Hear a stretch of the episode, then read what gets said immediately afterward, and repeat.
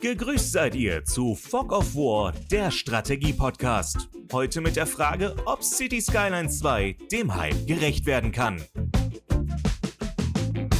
Zwei Verrückte beißen in Eisenbahnschienen. Sagt der eine, Mann, sind die hart. Sagt der andere, guck mal da drüben, da ist eine Weiche.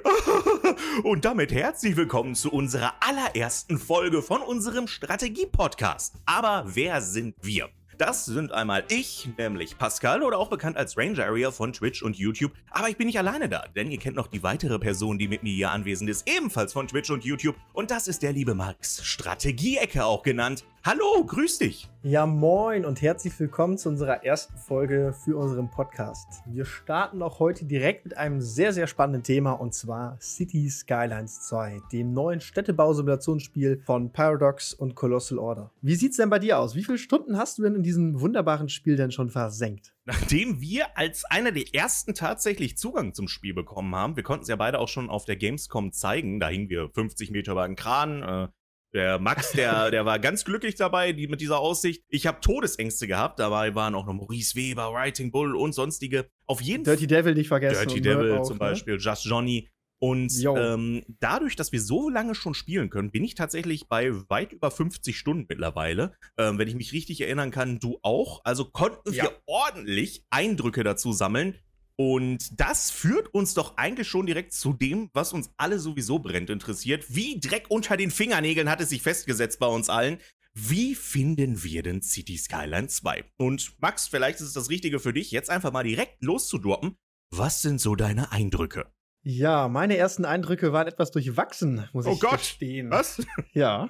Also, ähm, es war nicht ganz so smooth der Übergang. Ich hatte die Tage vorher, um mich so ein bisschen reinzuhypen, City Skylines 1 gespielt und dann bekam ich den Zugang und habe dann reingeguckt und war erstmal platt. Ich war erschlagen. Ich äh, war noch nicht ganz warm mit dem Spiel. Es hat so mal seine zwei, drei Stunden gedauert. Äh, bei dir war es nicht so? Bei mir war es überhaupt nicht so. Bei mir war es tatsächlich, als ich das Spiel gestartet habe, habe ich mich einerseits wie zu Hause gefühlt und andererseits wurde ich von den Mechaniken in den Arm genommen, einfach hin und her geschaukelt und es wurde gesagt, alles wird gut, Pascal, alles ist in Ordnung für dich. äh, wir, wir, wir, haben dich, wir haben dich hier. Weil, äh, wenn ich jetzt mal so ein bisschen aushole, zum Beispiel Straßenbau, das mochte ich im ersten Teil überhaupt nicht. Und im zweiten Teil sind zum Beispiel sehr, sehr viele Tools dazu gekommen, sehr viele Werkzeuge dazu gekommen, mit denen man das Ganze jetzt deutlich einfacher Sache machen kann. Ich kann zum Beispiel Manhattan mit seinen, mit seinen Quadraten, die es ja komplett hat, innerhalb von vier, fünf Sekunden komplett aufbauen.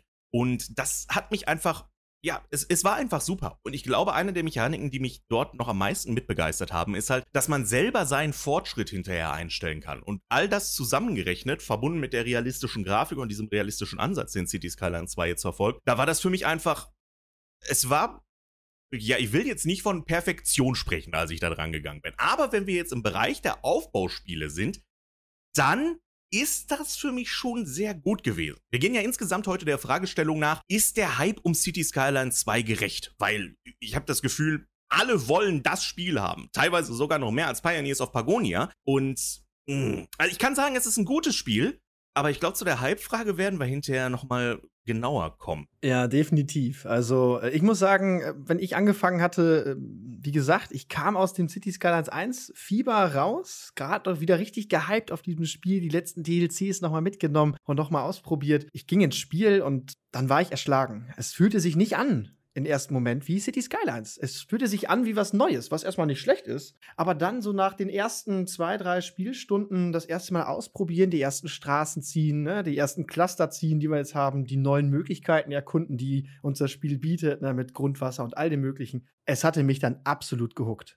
Also spätestens nach der dritten oder vierten Stunde war ich im Sumpf von City Skylines 2 gefangen. Und ich muss auch gestehen, wenn ich jetzt den Schritt zurück mache auf City Skylines 1, dann fühlt sich das an, als würde ich mit Klemmbaustein spielen. Ich habe danach, drei, vier Tage später, wieder probiert, City Skylines 1 zu streamen. Ich konnte es nicht. Ich habe es angemacht und hatte keinen Bock, weil ich so viel Bock auf City Skylines 2 hatte. Also.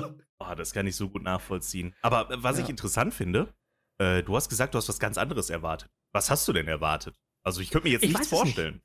Nein, ich, ich kann es ich kann's dir auch nicht beantworten. Das ist einfach ein Gefühl also, gewesen. Ja, es war nur ein Gefühl. Also es, ich kann es auch nicht näher definieren, als zu sagen, ich brauchte meine zwei, drei Stunden, um mit dem Spiel warm zu werden. Und wenn ihr das Gefühl auch haben solltet, ihr alten Strategen da draußen, gebt dem Spiel zwei, drei Stunden. Lasst es euch überzeugen, weil es überzeugt. Und das in ganzer Linie. Also ich bin in der Sucht absolut gefangen und äh, ich glaube das auch mit Recht, aber ja. Ich glaube, warum es auch hinterher fängt, ist, weil es meiner Meinung nach auch einfach die logische Weiterentwicklung von City Skylines 1 ist. Also man merkt, dass die Entwickler sich hingesetzt haben, Teil 1 analysiert haben, mit der Community gesprochen haben, geguckt haben, was kann ihr Spiel denn hinterher auch besser machen? Was ist das Große, was wir reinbringen müssen, um Unterschiede zu Teil 1 überhaupt hinzubekommen? Und das ist jetzt vielleicht auch eine Frage, der wir ebenfalls nachgehen müssen, nachdem wir jetzt mal so über unsere Eindrücke gesprochen haben. Unterschiede. Was, was sind denn eben die Unterschiede? Ich meine, es kann ja nicht nur reichen, dass es neuer ist, nur dass es Teil 2 ist, ne? weil sonst, wenn wir danach gehen würden, dann hätte Age of Empires 4 auch mehr Spielerinnen und Spieler als Age of Empires 2, ja, also von dem her, ja, komisch. das ist es nicht. Aber was sind denn deiner Meinung nach die Unterschiede? Also ein ganz, ganz großer Unterschied ist eindeutig die neue Verkehrs-KI. Oh ja. Also das, was Colossal Order da aufgebaut hat und umgesetzt hat, das ist der der absolute Traum jedes, jedes City Skylines-Spielers. Also jede Städtebausimulation im modernen Setting, was wir hier natürlich haben. Es braucht eine lebendige Stadt. Und das, was halt den Puls der Stadt ausmacht, das ist der Verkehr, das sind die Transporte, das sind die Bewohner, die von A nach B wollen. Ob sie jetzt das Auto den Bus, den Zug, Fahrräder ja leider nicht. Die haben wir ja leider nicht im Spiel. Äh, die sind, na, die vermisse ich schmerzlich. Aber dennoch, die Verkehrs-KI, die Umsetzung, das ist für mich einer der absoluten großen Standbeine, wo ich City Skylines 2 sehe, dass das echt eine ganz, ganz große Weiterentwicklung ist zum ersten Teil. Ja, die Fahrräder, die sind tatsächlich, also mittlerweile könnten wir ja so viele Sachen da reinbringen. Ne? Wir könnten ja sogar E-Scooter mit reinbringen und wenn wir dann einmal den Rhein bei Absolut. uns durchbauen, dann könnten wir den auch immer wieder leer fischen, damit wir die ganzen Sachen da rausholen können. Also das habe ich letztens mal gesehen gehabt, aber das ist jetzt eine Anekdote nebenbei. Das habe ich letztens gesehen gehabt in, ähm, in Amsterdam war es, glaube ich. Da haben die ja. noch und nöcher da rausgeholt gehabt. Aber mal abseits davon vielleicht noch eine zweite Anekdote passend zu City City Skyline 2. Ich habe das Gerücht gehört. Äh, Leute, jetzt müsst ihr euch hinsetzen. Ich habe jetzt gerade keinen Beweis dafür. Aber das Gerücht existiert, dass die Verkehrs-KI so gut ist, dass anscheinend auch Unternehmen, die mit äh, Navigation zu tun haben, in der realen Welt, wohl dort angefragt hätten, ob vielleicht der ein oder andere Mitarbeiter nicht Lust hätte, bei denen hinterher anzufangen. Ich weiß nicht, wie viel da dran ist, ja, muss ich ganz ehrlich sagen, aber allein die Vorstellung, die wäre schon relativ cool, weil das Ganze, das orientiert sich ja an vier Faktoren, wenn ich jetzt richtig bin. Ich glaube, es ist ähm, Zeit, ist einer der wichtigen Faktoren. Dann haben wir gleichzeitig noch Komfort. Also wie gut kommt man zum Beispiel von A nach B, wie viele Kurven muss man nehmen, äh, wo muss man langfahren. Dann ist der andere Punkt die... Der Preis. Äh, der Preis, ja, sehr gut. Der Preis, weil hinterher der Benzinpreis auch noch einen Einfluss darauf hat. Die Leute gucken einfach ja. darauf, wie teuer ist der Benzinpreis und wie teuer sind die öffentlichen Nahverkehrsmittel. Und dazu die Parkpreise. Parkpreise also Park, ja. wir brauchen Parkplätze und die Parkpreise können wir natürlich auch anpassen. Wenn wir die Parkpreise also erhöhen, dann ähm, wird natürlich natürlich der Bus oder vielleicht auch der Zug oder die Straßenbahn, die U-Bahn einfach interessanter für die Leute. Vor allem das Alter der Person ist auch noch mal entscheidend, ein weiterer Faktor, nämlich ältere Personen möchten eher äh, recht smooth und ohne groß umsteigen zu ihrem Punkt kommen. Personen, die noch sehr sehr, jung sind, also Jugendliche, die wollen möglichst günstig, dann nehmen sie auch mal einen Umsteigen oder auch zweimal Umsteigen in Kauf. Und die dürfen kein und Auto Personen, fahren. die können auch kein Auto fahren, genau. Und, aber auch junge Erwachsene zählen dazu, also die nicht so viel Geld in der Tasche haben. Und Erwachsene, die quasi gerade mitten in ihrem Leben stehen und äh, ja, in der Karriere weit oben sind, denen ist alles egal. Die wollen möglichst schnell von A nach B kommen. Ne? Also, ja, im Groben und Ganzen haben wir Zeit, Alter. Komfort und Preis dann hinterher noch. Ich meine, die vier Faktoren, das ist auch schon deutlich mehr, weil man muss es mit City Skylines 1 vergleichen, um den Unterschied mal herzustellen. In City Skylines 1 gab es genau einen Faktor, der das Ganze berechnet hat, und zwar die Kürze der Distanz. Also was war der kürzeste Weg, egal ob der voll war, egal ob der äh, voll war wie der Autofahrer, hoffentlich nicht, egal ob der Weg irgendwie äh, verstopft war, egal was für Verkehrsmittel dahingegangen sind. Also das ist, ja, das, das, das ist nichts gewesen im Gegensatz dazu. Ja, ein Lenken dieser Verkehrsströme war quasi nicht möglich. Also man musste schon immer den direkten Weg irgendwo hinziehen oder ähm, die Geschwindigkeit der Strecke war jetzt auch nicht entscheidend. Im Endeffekt muss man sagen, ist das schon der notwendige Schritt gewesen, den auch City Skylines oder auch Colossal Order als Entwickler dieses Spiels gehen musste, um einen neuen Titel auf den Markt zu bringen. Also nach acht Jahren Erfahrung sammeln mit DLCs und allen möglichen. Ich glaube, das wäre in dem ersten Teil auch nicht mehr möglich gewesen, das einzuarbeiten. Deswegen, das ist meiner Ansicht nach, was den Verkehr angeht, der einzig logische Schritt. Und die Umsetzung ist, wie ihr gerade schon gehört habt, ist der Hammer. Also, wenn schon andere Firmen anfragen, ob man da sich eine Scheibe von abschneiden kann, von dem Know-how, dann äh, ist das schon mal ein Statement von Qualität, also eindeutig. Ja, vor allem, was man mal dazu sagen muss, ich meine, das ist ja auch nicht mehr, leider Gottes nicht mehr selbstverständlich heutzutage, aber ähm, natürlich mussten dann die anderen äh, Faktoren auch passend ins Spiel integriert werden. Und wir haben ja jetzt schon sehr, sehr viel öffentlicher Person Personennahverkehr, der hinterher erst über, äh, korrigier mich, Mass Transit war, glaube ich, das DLC, was in City Skylines 1 gewesen ist. Und das ist jetzt schon standardmäßig mit dabei dabei. U-Bahn, Züge, Flugzeuge, Fähren, äh, Busse, Straßenbahnen und so weiter und so fort. Und wir können halt alle auch so schön präzise überall hinpacken. Das ist einfach, das ist einfach herrlich.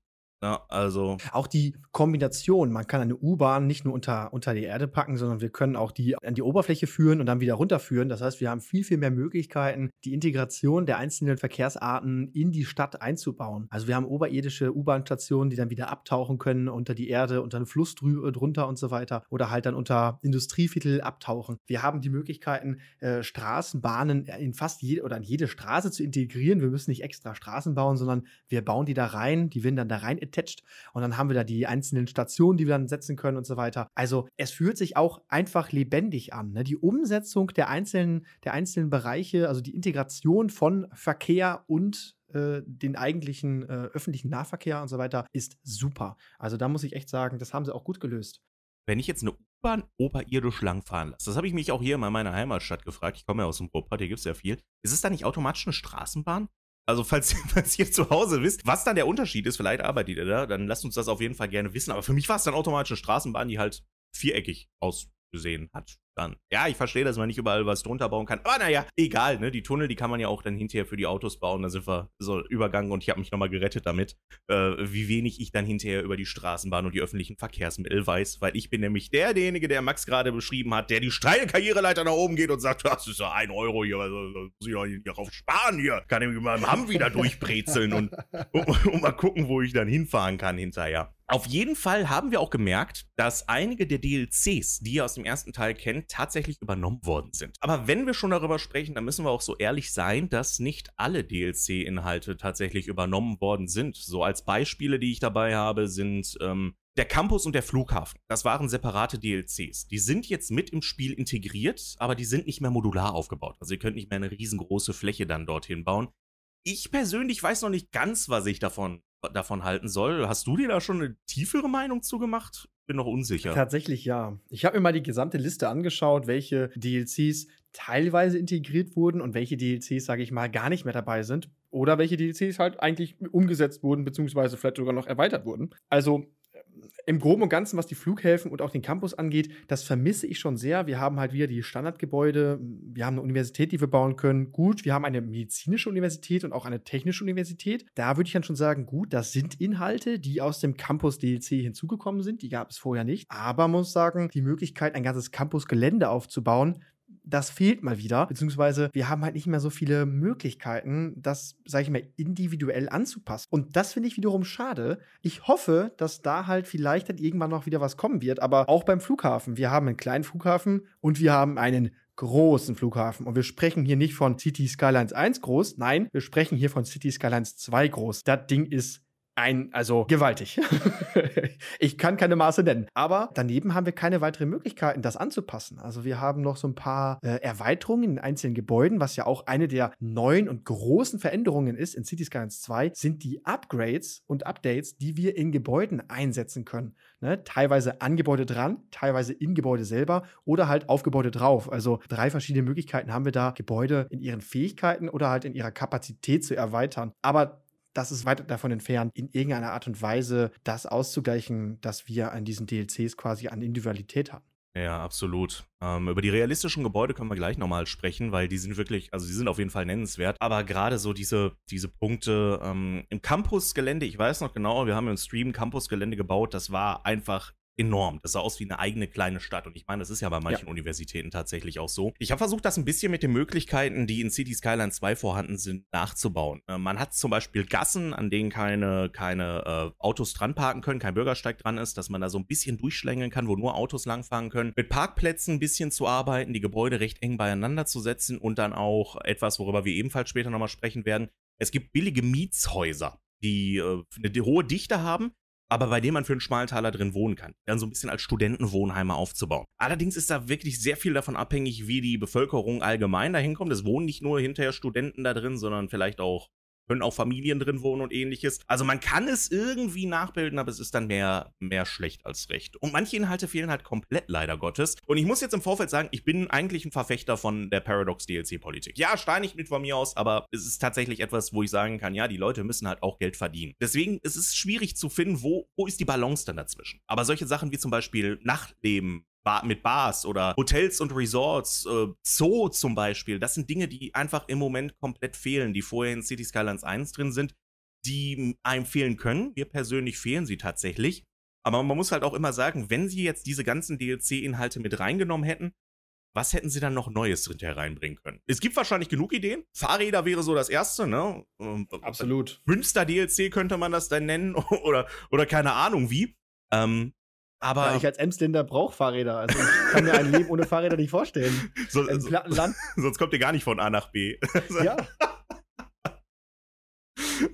Ja, oder der, der Geländewagen. Ne? Der geht natürlich dann auch mit dem Humvee, da sind wir wieder bei dem Punkt. Ne? Aber ähm, es, ist halt, es ist natürlich schade, dass manche DLC-Inhalte im Endeffekt dann fehlen. Aber gerade dadurch, dass sich halt die DLC-Politik von Paradox auch ein bisschen geändert hat, könnte ich mir vorstellen, dass manche Punkte vielleicht nachträglich als Update nochmal hinzugefügt werden. Was ist denn so der größte, der größte Faktor für dich von den DLCs, die jetzt nicht dabei sind? Max, was, was würdest du dir am meisten davon wünschen, dass es dabei wäre? Also in meinen Augen fehlt auf jeden Fall das DLC Parklife.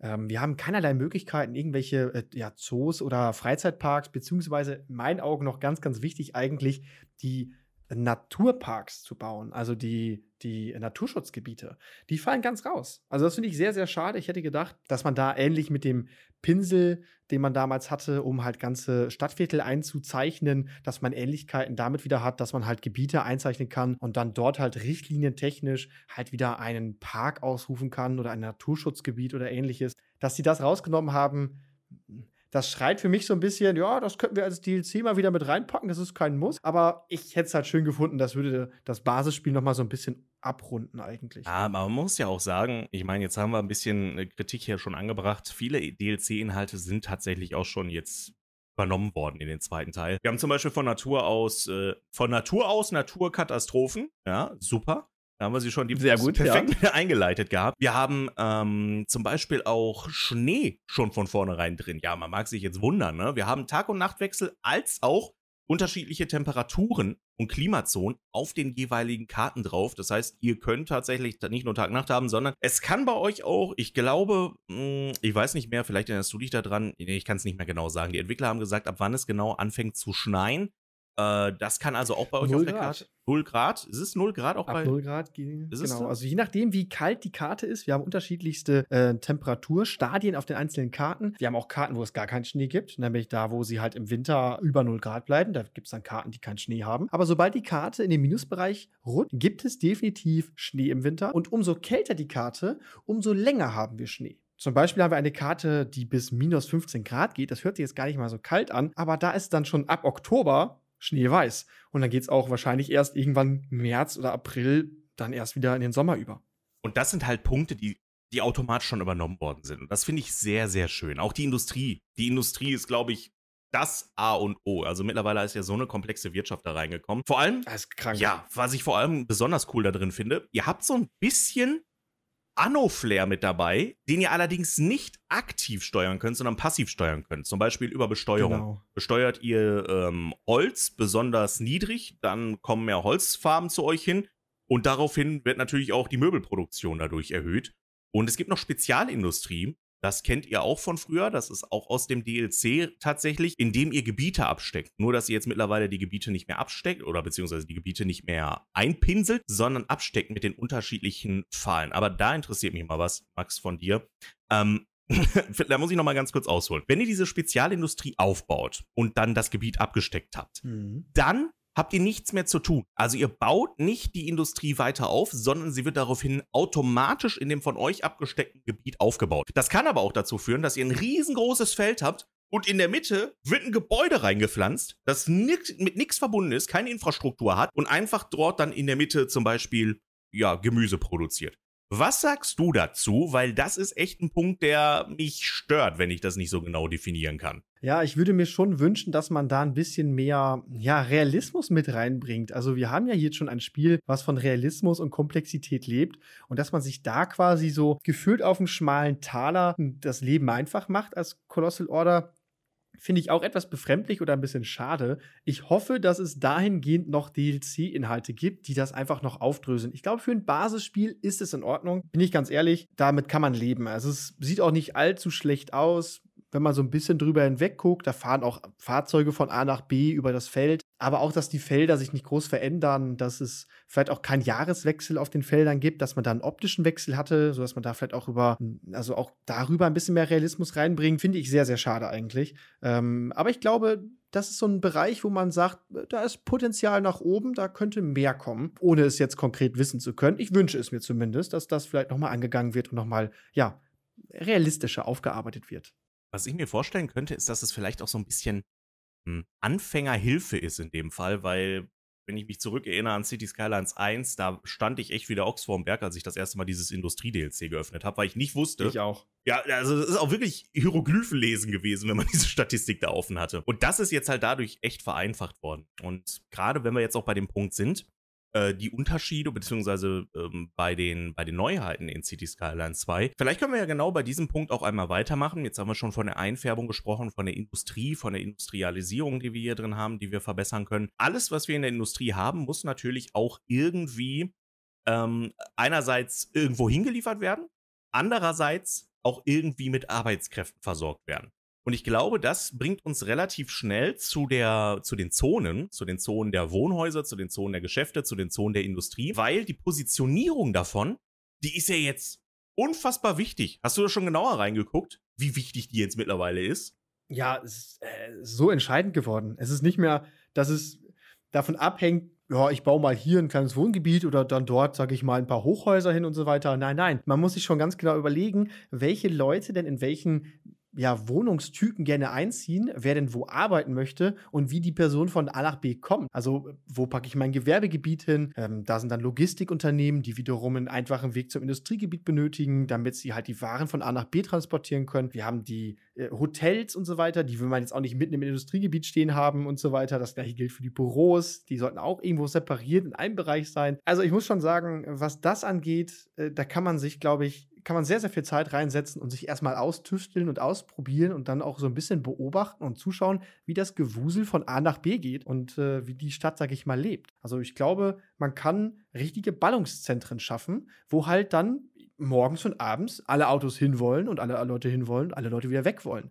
Ja, hm, ja, definitiv. Das ist ja so, dass wir die Industrie, die liefert zu den Geschäftszweigen hin das heißt, die Industrie muss nah genug an den Geschäftszweigen dran sein, an diesen einzelnen Geschäften. Die kennt ihr noch von früher, diese blauen, äh, blauen Bereiche, Einzelhandel, sage ich jetzt einfach mal. Die muss aber auch nah genug an den Produzenten dran sein. Also diese spezielle Industrie oder halt der Import-Export, der jetzt außerhalb des Kartenrandes stattfindet.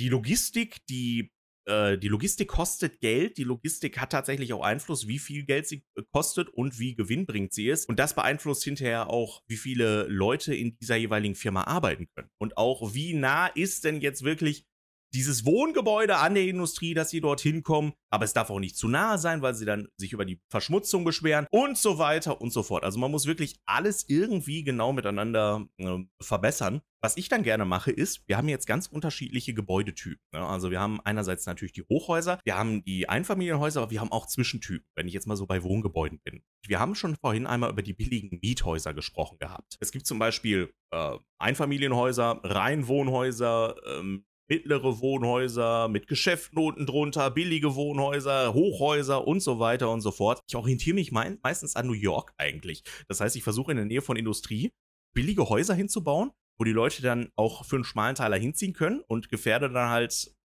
Ja, nicht deren Gesundheit. Ganz der Kapitalismus. Das ist der Kapital. Also wenn Kapitalismus dann schon äh, voll, ne? Da muss man nur direkt Dann an den richtig. Herd ran. Ähm, und dann die, die einzelnen Wohnhäuser, die baue ich dann gerne mal in so einen Wald rein, so ganz abgelegen, wo die Reichen dann hinterher wohnen, die dann auch mit dem Auto, mit ihrem Humvee durch die Stadt durch, ja, durch die äh, verkehrsberuhigte Zone mit 100 durchballern und dann äh, als Geschäftsführer irgendwo hinkommen. Also ich teile die echt gerne auf, weil es so ein schönes Stadtfeeling einfach da drin gibt.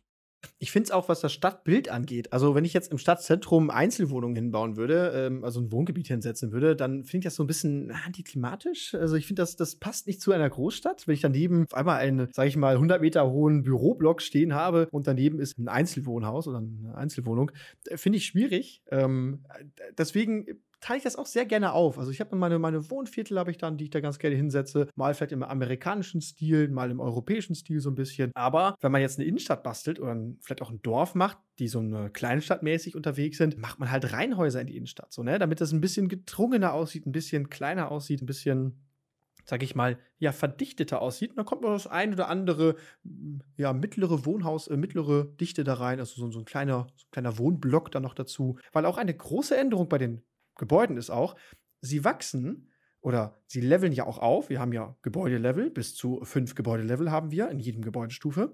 Und zwar leveln diese Gebäude nicht nur auf, weil sie eine gute Umgebung haben, nein, sondern mit dem Reichtum der Bürger leveln die Gebäude auf. Das heißt, wir haben Vermögen im Spiel. Das ist eine ganz neue Ebene, die wir vorher gar nicht hatten in Cities Skylines 1. Und jetzt in Cities Skylines 2 kommt Vermögen mit rein, was natürlich darüber entscheidet, hey, wie gut läuft unsere Wirtschaft und wie schön ist unsere Stadt nachher oder wie weit ausgebaut ist unsere Stadt. Wie machst du das eigentlich mit deinem äh, Platzmanagement? Also, wenn ich da irgendwo eine Schule hinsetzen möchte, ich baue immer noch so kleinteilig wie in Cities 1, dann denke ich mir immer so, ja, wie soll ich denn jetzt hier eine Universität hinsetzen, die so groß ist wie, keine Ahnung, fünf Fußballfelder oder so? Äh, wie integriere ich die jetzt in mein Stadtzentrum, die ich da ganz gerne hinsetzen würde? Hast du das Problem auch gehabt oder, oder bin ich da ganz Ja, ich mache das einfach wie in Deutschland, ich ignoriere das Bildungssystem.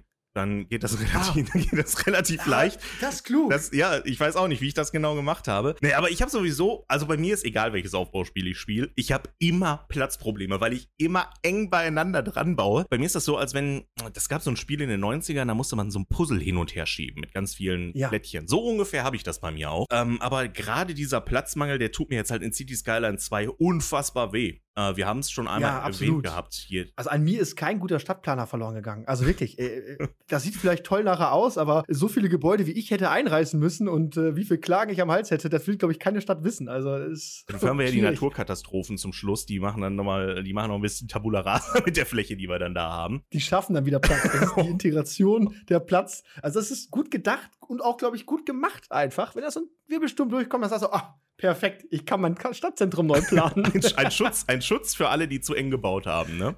genau, richtig. Ja, aber, aber dieses Platzproblem, das ist ja echt was, was uns in City Skyline 2 dauerhaft beschäftigen wird. Denn die Gebäude, die wir halt da drin bauen, wir hatten über den Flughafen gesprochen. Dieser Flughafen ist halt Ja. einfach so groß wie eines der Felder, die man sich da freischaltet. Ne? Aber Das sind 600 mal 600 Meter, ist ein Feld, eine Kachel. Also das haben sie ja auch geändert, was ich auch übrigens sehr, sehr genial finde. Da muss man kurz am Rande einmal Oh net- ja. also net, net to know, dass man auch die nicht mehr so aneinander, also dass alles aneinander gebaut sein konnte. Du kannst auch einfach irgendwo auf der anderen Seite der Karte, fängst du an, ein kleines Dorf aufzubauen, weil du sagst, ach, da habe ich ein Eisenvorkommen oder Kohle. Du musst dich da nicht ewig mäßig hinbauen oder die Felder aufkaufen. Das muss ich echt sagen, das fand ich richtig stark. Aber ja, Platzmangel, da waren wir ja noch. Platzmangel. Deswegen kaufen wir uns dann einfach immer wieder diese ganzen neuen Felder nochmal mit hinzu. Nee, aber es ist halt bei allen Gebäuden. Zum Beispiel auch diese, jetzt wollte ich Bahnhofsmission sagen, das ist das falsche Wort dafür, dieser Zentralbahnhof, in dem wir die Züge, Genau, ja. Züge losschicken können. Da gehen alleine schon vier, fünf, sechs Gleise raus in alle unterschiedlichen Ja. Richtungen und der ist so gigantisch, ich habe den in weiser Voraussicht irgendwo an meine Stadtgrenze gebaut. Aber dadurch, dass die Stadt so schnell wächst durch diese riesigen Gebäude, ist der einfach jetzt mittendrin in meiner Stadt integriert, der Rangierbahnhof. Ähm, ja, also ich tue mich echt schwer mit dem, mit dem Platz momentan. Think Big ist, glaube ich, das, was man bei City Skyline 2 jetzt haben muss. Absolut. Also ich glaube, das ist auch ein ganz großer Unterschied zum ersten Teil. Think big, also wirklich äh, nutzt den Platz, den ihr habt, äh, kauft euch die Kacheln, ne? seid da nicht kniepig und so weiter. Ähm, ihr werdet, das wird jeder haben, glaube ich. Ne? Also da lege ich meine Hand für ins Feuer. Jeder wird am Anfang das Problem mit dem Platz haben, dass man sagt so, äh, wie? Das ist ein neues Gebäude, das ist ein Hafen okay, ich brauche erstmal 30 Kilometer Küste, um den Hafen dahin zu setzen. Also. ich brauche erstmal Wasser für meinen Hafen. Das äh, wussten wir aber im Vorfeld auch noch nicht, ja. Ich meine, wir kommen nicht von der Küste, also von dem her kann ja alles sein. Ja, das ist natürlich dann auch schwierig, ne? Die, wir Norddeutsche haben da eindeutig einen Vorteil ne? gegenüber euch Ruhrpottlern. Ja, aber ihr wisst natürlich auch, wie man, sage ich mal, auf engem Raum baut, ne? Vielleicht ist es bei dir dann noch etwas extremer, ne? Wir waren ja Hansestädte tatsächlich, ne? Das darf man jetzt auch nicht vergessen. Bevor wir aber zu sehr abdriften, Realismus. Weil äh, das Ganze ist ja auch realistischer jetzt angehaucht. Ähm, dadurch, dass die Absolut, Gebäude so ja. groß sind, äh, ist also, aber auch in allen anderen Bereichen davon, zum Beispiel Verkehr, über den wir gesprochen haben, die Gebäudegröße, ähm, wie die Industrialisierung funktioniert, wo die überall hinkommen.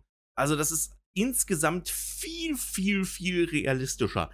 Und ich weiß ehrlich gesagt nicht, ob dieser Realismus auch die Anfängerinnen und Anfänger so sehr abholen wird, um ehrlich zu sein ich glaube, mit diesem Realismus kommt halt auch eine gewisse zunehmende Komplexität ins Spiel. Also, wie wir gerade vorhin schon gesagt haben bei der Produktion, wir können ja die einzelnen Produktionsketten anders besteuern, dadurch die, den In- und Export so ein bisschen lenken, was auch die Größe der Gebäude angeht. Ne? Wir müssen halt wirklich planerische Fähigkeiten, das ist natürlich auch ein Teil der Komplexität, was in dem Spiel mit reingebracht wird. Also der Realismus, Verhältnis zu City Skylines 1, also ich habe dann das erste Mal Cities 2 gespielt, ging dann zurück auf Cities 1 und guck mir den alten Teil an. Da war ein, ein, Kohlekraftwerk ist so groß wie ein Häuserblock. Wenn du jetzt im neuen Teil da ein Kohlekraftwerk hinsetzt, das Ding ist ja äh, ähnlich wie der Fri äh, ja, nicht ganz so groß wie der Flughafen, aber es geht in die Richtung, ne? Du hast gewaltige Gebäude, die riesig groß sind, wo große Kohlehalden mit dabei sind, äh, die es sieht lebendig aus. Die Kohlehalde ist auch unterschiedlich gefüllt, wenn ich das richtig im Kopf habe. Auch die Müllhalde allein schon ist auch realistisch. Du hast riesen Müllhalden, die du bauen kannst, die sich langsam füllen und so weiter. Ey, das, das finde ich, das gibt diesem lebendiger City-Builder nochmal einen ganz anderen Schliff. Dass es einfach wirklich realistisch sich anfühlt. Du baust deine eigene Stadt gerade auf. Das, oder was meinst du davon? Ich habe mich sowieso gefragt gehabt, seitdem ich jetzt City Skylines 2 spiele, war City Skylines 1 jemals realistisch? Hat sich das jemals an was Realistischem orientiert? Und ah, vielleicht ein bisschen. Ja, ne? eben. Also, ich meine, der Verkehr ist das beste Beispiel davon. Der ist einfach nur von A nach B gefahren. ja. ja und, und, der Rest, ich weiß gar nicht, wie viel Einfluss was da drauf genau hatte. Aber ich kann mich jetzt auch irren. In City Skyline 2 ist es auf jeden Fall deutlich, deutlich tiefer. Und ähm, ich habe mir jetzt, während du dann noch mal darüber gesprochen hattest, noch mal Gedanken gemacht gehabt, ob Anfängerinnen und Anfänger Probleme damit hinterher haben werden. Ich glaube nicht, weil wir haben ja auch ein paar Hilfen dann dabei. Zum Beispiel diese staatlichen Zuschüsse am Anfang. Das sind, ist ein Geldbetrag, den ihr bekommt. Jede, jeden Tick, sage ich mal. Und ähm, der ist genau dazu da, um euch aus dem Minus herauszuhalten. Und der orientiert sich an der Wirtschaftsleistung eurer Stadt, so dass ihr dann nicht auf einmal, wie ich in City Skylines 2, äh, City Skylines 1 ein paar Straßen gebaut habt, äh, Wasserwerk gebaut habt und dann auf einmal pleite gewesen seid, weil ihr euch zu sehr verbaut habt in der Planung, sondern in City Skylines 2 wird halt von vornherein dann viel Hilfe auch gegeben. Und ja, vielleicht. Das stimmt auch. Diese Meilensteine, die wir auch in dem System drin haben. Ich glaube, jeder Einsteiger von Cities 2 ähm, oder generell, ey, wenn ihr noch nie Cities 1 gespielt habt und jetzt quasi frisch mit Cities 2 anfangen wollt, ist, glaube ich, dieses Meilensteinsystem, wo man nicht direkt am Anfang Müllhalde, Krankenhaus, Feuerwehr, äh, Polizei und dann noch Bildungssysteme alle bauen muss. Nein, nein, das wird so peu à peu kommt es dazu. Am Anfang Strom- und Wasserversorgung, dann ist, glaube ich, glaube der Arzt und das, die Grundschule sind da die nächsten Schritte so, die dann reinkommen. Und Schritt für Schritt kommt dann das ein oder andere dazu, bis ihr dann, sage ich mal, eine schon mittelgroße Stadt gebaut habt, bis ihr dann irgendwann auf alle möglichen äh, Teile Zugriff habt. Aber für die erfahrenen Spieler natürlich auch hier eine schöne, schöne neue äh, äh Neuerung bei Cities 2. Wenn ihr die Runde startet, dann könnt ihr auch einfach auswählen, dass ihr direkt mit allen Meilensteinen starten wollt. Und dann habt ihr auch die Möglichkeit, direkt am Anfang auf alle Sachen zuzugreifen, müsst aber mit der Komplexität dann aber auch zu, äh, zurechtkommen. Ne? Also das ist schon, das ist schon nicht ohne. Das kann ich euch sagen. Ja, das stimmt. Aber gerade dieses Meilenstein-System ist auch für mich ein echter Meilenstein in der Serie selbst drin, weil ich halt einfach selber bestimmen kann, wohin es gehen soll. Ich muss nicht erst, das könnt ihr euch so ein bisschen vorstellen wie so ein Forschungsbaum. Und ich muss nicht erst warten, bis meine äh, Dorfbewohner es geschafft haben, zu verstehen, wie ein Flughafen funktioniert, sondern wenn ich möchte, rush ich einfach durch und baue mir so schnell wie möglich einen Bahnhof bei mir in meine Stadt rein. Ist zwar sauteuer, aber ich kann es halt machen, wenn ich möchte. Und wir können uns dadurch viel, viel mehr spezialisieren, schon zu einem frühen Zeitpunkt und das macht das auch alles realistischer für mich. Ich meine, wir, wir fangen ja nicht an, dort irgendwie eine, eine Steinzeitsiedlung aufzubauen, sondern in meiner Welt ist es noch schon bekannt, wie man Großstädte baut, wenn wir da anfangen. Irgendwas hinzuzimmern. Sollte es zumindest, ne? Also ich, ich bin noch nicht ganz sicher, ob ich den Draht rausgekriegt habe. aber zumindest irgendwann sieht es nach einer Stadt aus. Ob das jetzt eine gute oder eine schlechte Stadt ist, das müssen andere bewerten, aber aber ja, also das ist dieses Entwicklungssystem, was wir da haben, äh, dass man sich spezialisieren kann und sagt, ey, ich will jetzt die bessere Wasserpumpe haben, ich will, ich will den Flughafen haben, ich will schon den Güterbahnhof haben oder sowas. Das finde ich an sich so eine Art Skillsysteme mit reinzubringen, ist eine Neuerung. Hatten wir vor im ersten Teil nicht. Und ich würde sagen, das ist, äh, das ist eine sehr, sehr gute Neuerung. Also es ist, gibt wieder so ein bisschen individuelle Präferenzen. Jeder will das ja ein bisschen anders vielleicht haben. Der eine baut lieber Kreisverkehre, der andere baut Ampeln. Es gibt auch Menschen, die wollen die Welt brennen sehen. So, sind wir ganz ehrlich. Aber äh, zumindest hat man selber die Möglichkeiten, da Entscheidungen zu treffen. Was ich eigentlich nie schlecht finde, wenn der Spieler die Entscheidung trifft und nicht das Spiel. Und das passt auch gut mit dem zusammen, was du gesagt hast. Das muss jemand anders Partei be beurteilen, ob meine Stadt hinterher schön aussieht. Ich finde, genau das ist es doch, was City Skyline 2 so geil macht. Du musst halt kein Stadtplaner sein, damit die Stadt läuft. Es läuft halt irgendwie alles in seinen Bahnen. Klar, irgendwann, wenn dann Millionen von Menschen da drin wohnen, gibt's mal Verkehrsprobleme, wenn ihr nur eine einzige Zugangsstraße von eurer Autobahn Wer habt. Wer hätte gedacht? Wer hätte gedacht, aber selbst in Köln haben sie es nicht bedacht bei der Planung. Also von dem her, wenn sie es selbst da nicht geschafft haben, dann dürfen wir auch solche Fehler machen. Und äh, das, das macht auch das Ganze Nochmal, es macht das so realistisch. Nicht alle Städte sind perfekt, ganz, sogar ganz weit weg davon. Viele der Städte, ja, ja. die wir heutzutage in Deutschland haben, ich meine, du als Historiker kannst da noch mehr zu erzählen, aber die Städte sind ja gar nicht darauf ausgelegt gewesen, von Natur aus Großstädte zu werden, sondern sind dynamisch und organisch gewachsen. Und wenn wir ja. als Anfänger dann da reingehen in das Spiel, können wir die auch dynamisch einfach wachsen lassen und organisch einfach wachsen lassen. Und für jemanden Unkreativen wie mich ist das einfach super. Ich sehe einfach nur eine leere Fläche und sage, da muss ein Hochhaus hin. Und was muss dafür gemacht werden? Ja, egal, da soll auf jeden Fall ein Hochhaus hinterher hin.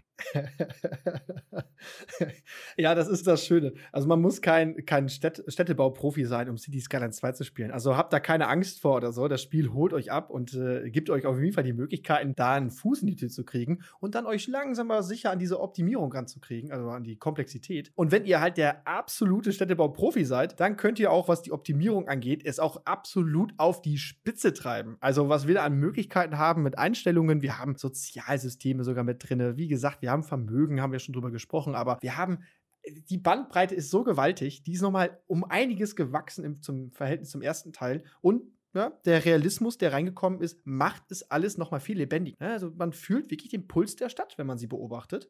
Und ich glaube, da sage ich jetzt bestimmt schon das dritte Mal hier in dem Podcast. Aber das wird aber so eins der prägendsten Elemente, um das Spiel für mich zu beschreiben, ne, um, um, Komplexität, Realismus, Verkehrs-KI und so weiter, das alles in einen Topf zu werfen, um das irgendwie zu benennen. Es fühlt sich, es fühlt sich wie eine Stadt an. Es macht Spaß, den Ganzen zuzusehen. Wie das wächst, wie es gedeiht, im Optimalfall oder auch nicht.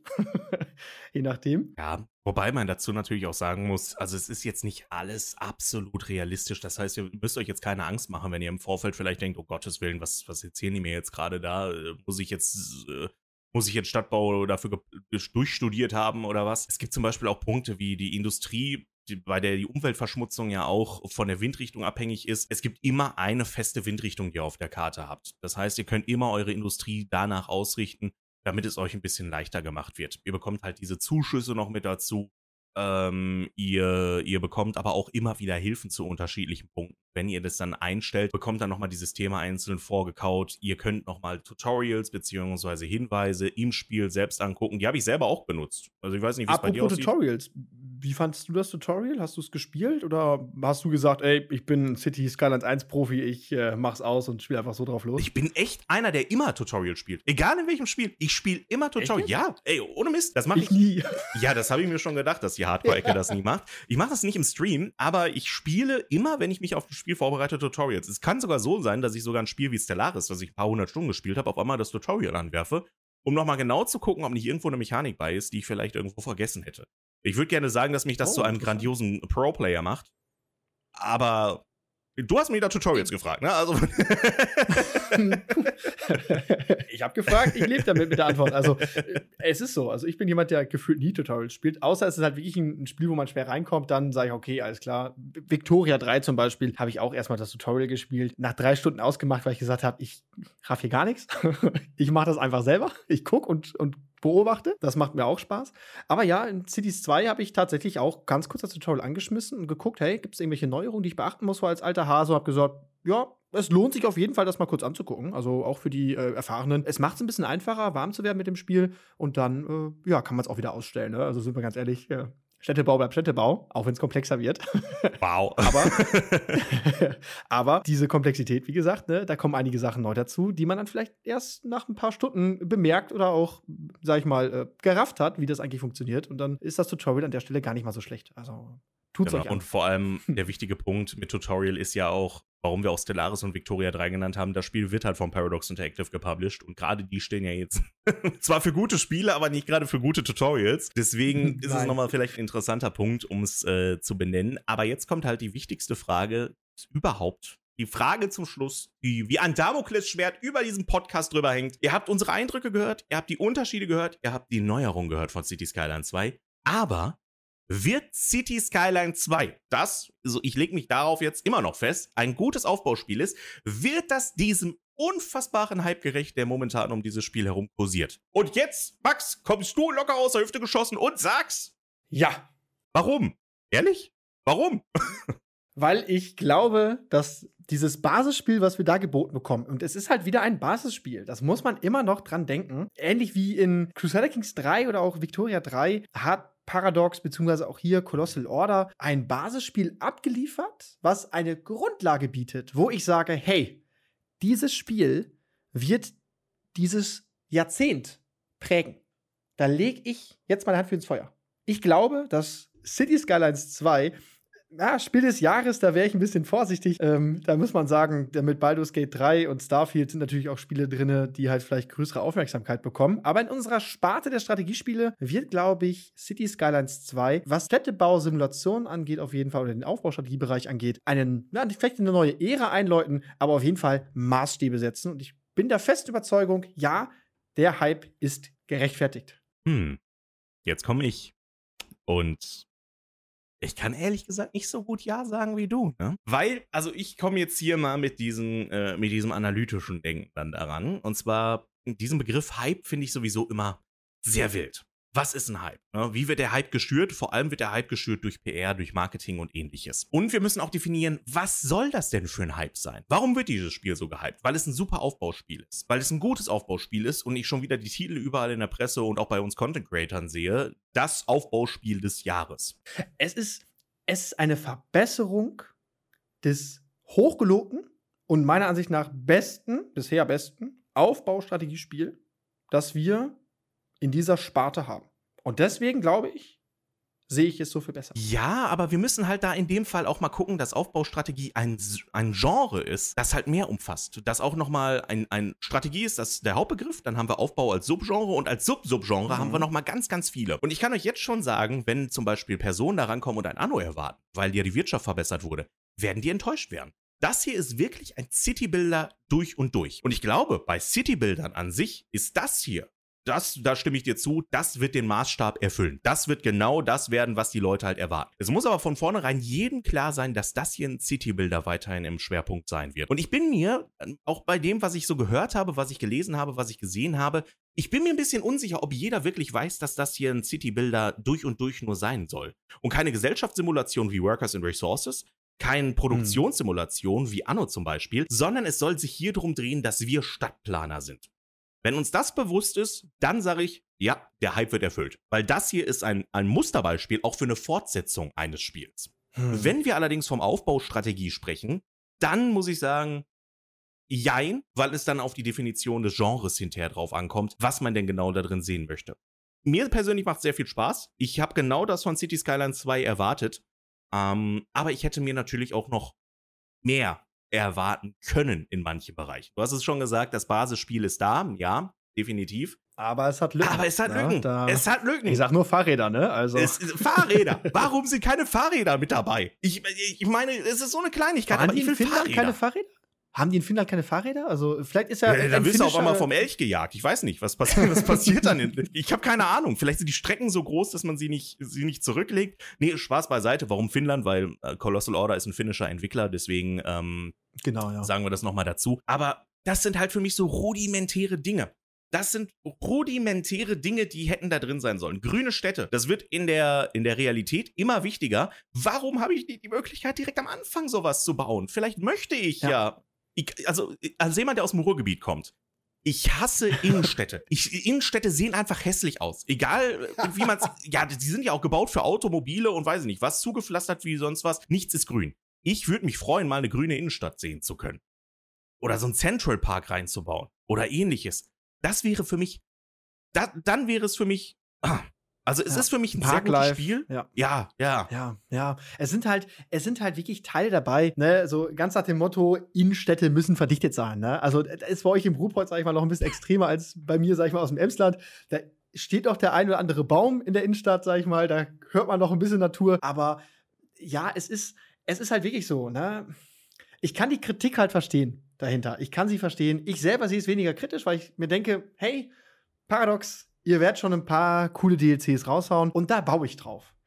Wenn jetzt Colossal Order und Paradox hinkommen und in den, innerhalb der nächsten anderthalb Jahre DLCs raushauen, wo ich sage, hey Leute, das ist nix, dann bin ich bereit, dem Hype abzusagen. Aber solange ich die Hoffnung noch hochhalte, möchte ich ganz gerne dieses Wunschdenken haben. Ich bin, ich bin hyped. Ich bin absolut hyped und ich hoffe, dass dieser Hype mich da nicht enttäuscht. Das ist so, so ein bisschen Wunschdenken auch vielleicht bei mir. Ja, absolut. Also bevor man mich jetzt falsch versteht, das Spiel ist super. Ich kann das Spiel auch echt nur empfehlen für jeden, der Citybuilder mag, für jeden, der Spaß daran hat. Und mir persönlich macht es auch weiterhin Spaß. Es ist genau das, was wir als Citybuilder haben sollten.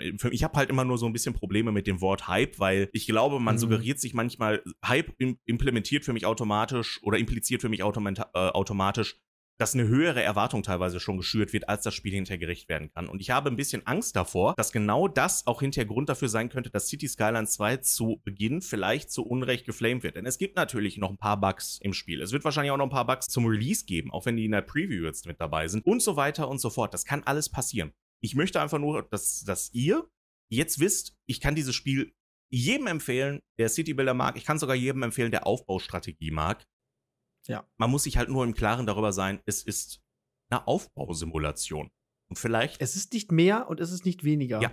Es ist eine Aufbausimulation. Es hat Teile einer Wirtschaftssimulation mit drin. Es hat Teile einer ja, Lebenssimulation, wenn man sich Gesellschaftssimulation. anguckt. Gesellschaftssimulation. Aber bei weitem halt nicht diese Ausschweifungen oder diese Komplexität in diesen Bereichen. Die große Komplexität von Cities Skylines 2 oder der große Bereich ist halt der Aufbau. Ja, also Cities 1 kommt eigentlich aus einem Verkehrsmanagement-Bereich, die Entwicklung dahinter. Und es wurde ja, historisch jetzt auch mal, spielhistorisch gesehen, hat es einfach die Position von SimCity eingenommen, als SimCity dann irgendwann verschwunden ist. Also man muss gucken, woher kommt City Skylines, woher kommt diese Marke, woher kommen die Entwickler? Wo sind die Ursprünge? Und man muss sagen, sie sind ihren Ursprüngen immer noch, sag ich mal, sind da noch verwurzelt. Ne? Ist, man darf jetzt nicht ein Anno erwarten, wie du gesagt hast, oder ein Workers and Resources. Wir haben hier keine Möglichkeiten, irgendwie Kohle in unseren Zug zu laden und von A nach B zu schiffen oder sowas. Ne? Also, das darf man sich jetzt nicht vorstellen darunter. Aber es ist schon, sag ich mal, was die Städtebausimulation angeht,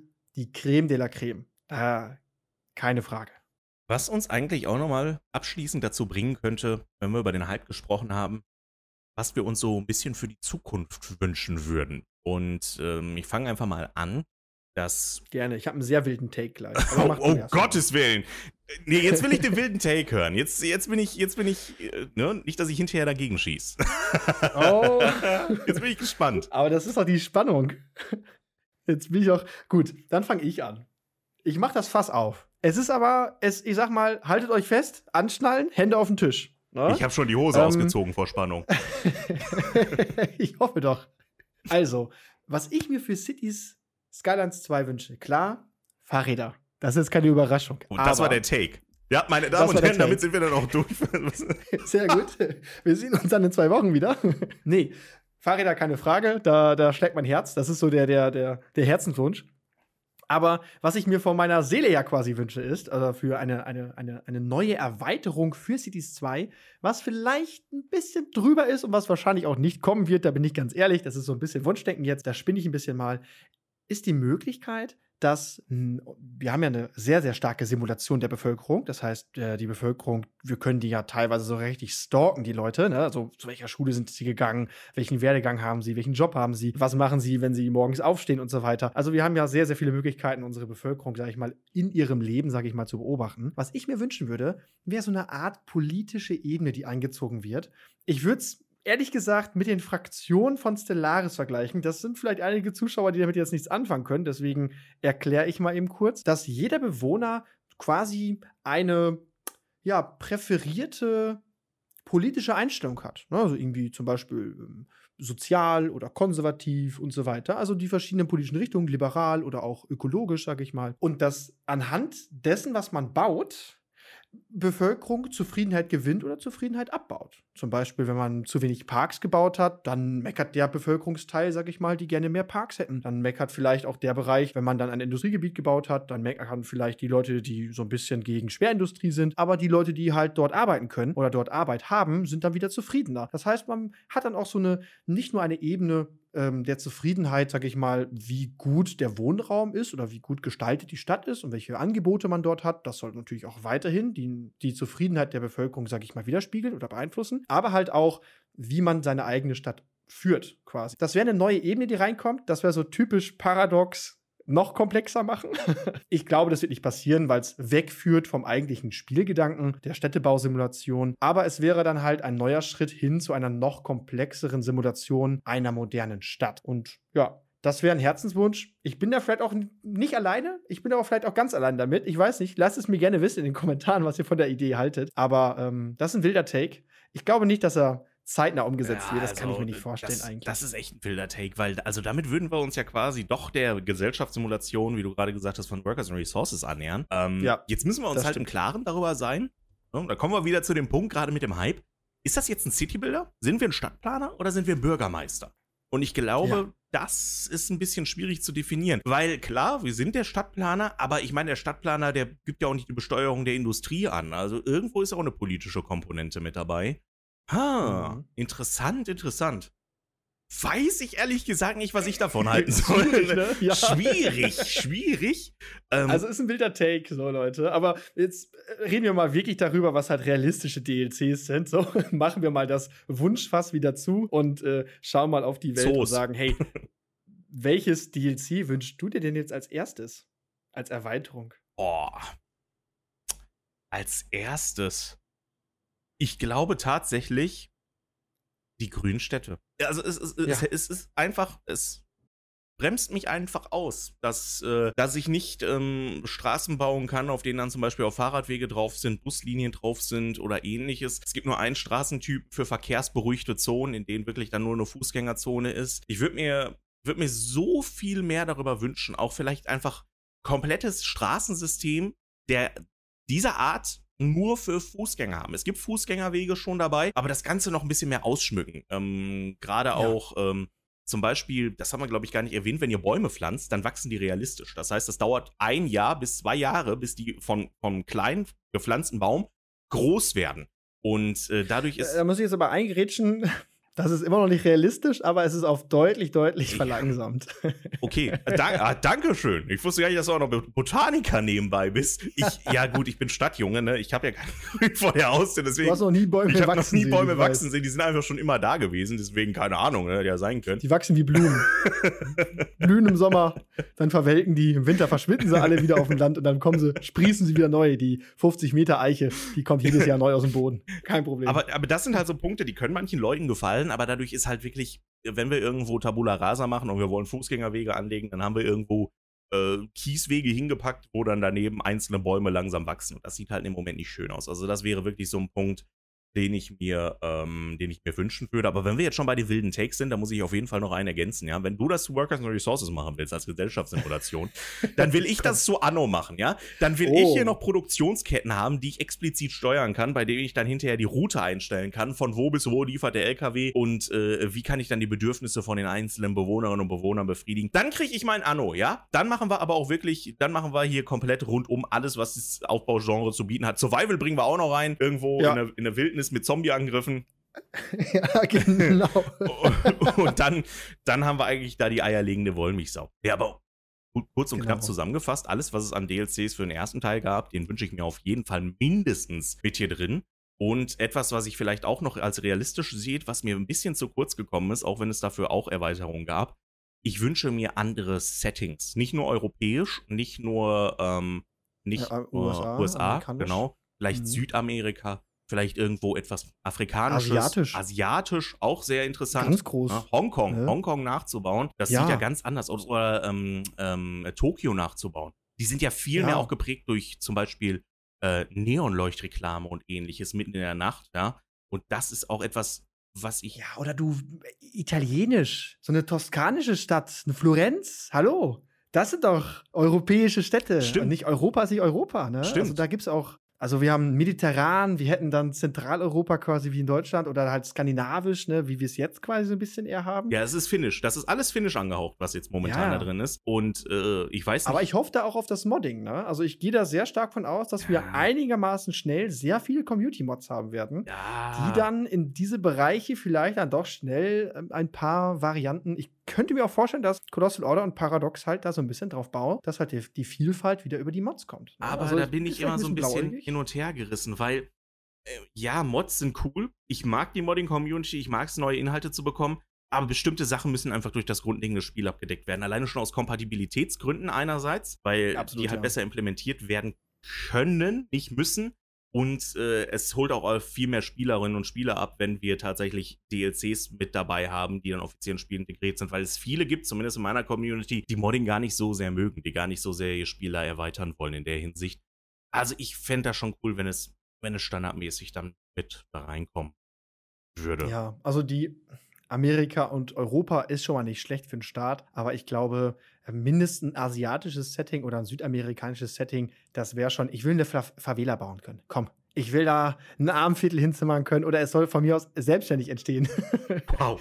Nein, aber, aber ja, Schön im, im Smog der Industrie. Ja, da haben wir, und du hast mich vorhin Kapitalist genannt, da sind wir ja aber, genau. sind wir schon wieder an der passenden, äh, an der passenden Stelle. Aber ihr könnt ja gerne mal in die Kommentare schreiben, was ihr denn so gerne äh, sehen wollen würdet. Aber ihr könnt uns ja auch gerne mal wissen lassen, was ihr euch zusätzlich für die Zukunft wünscht. Und ich habe tatsächlich noch an einen Punkt, weil wir hatten jetzt so viel Workers and Resources angesprochen gehabt.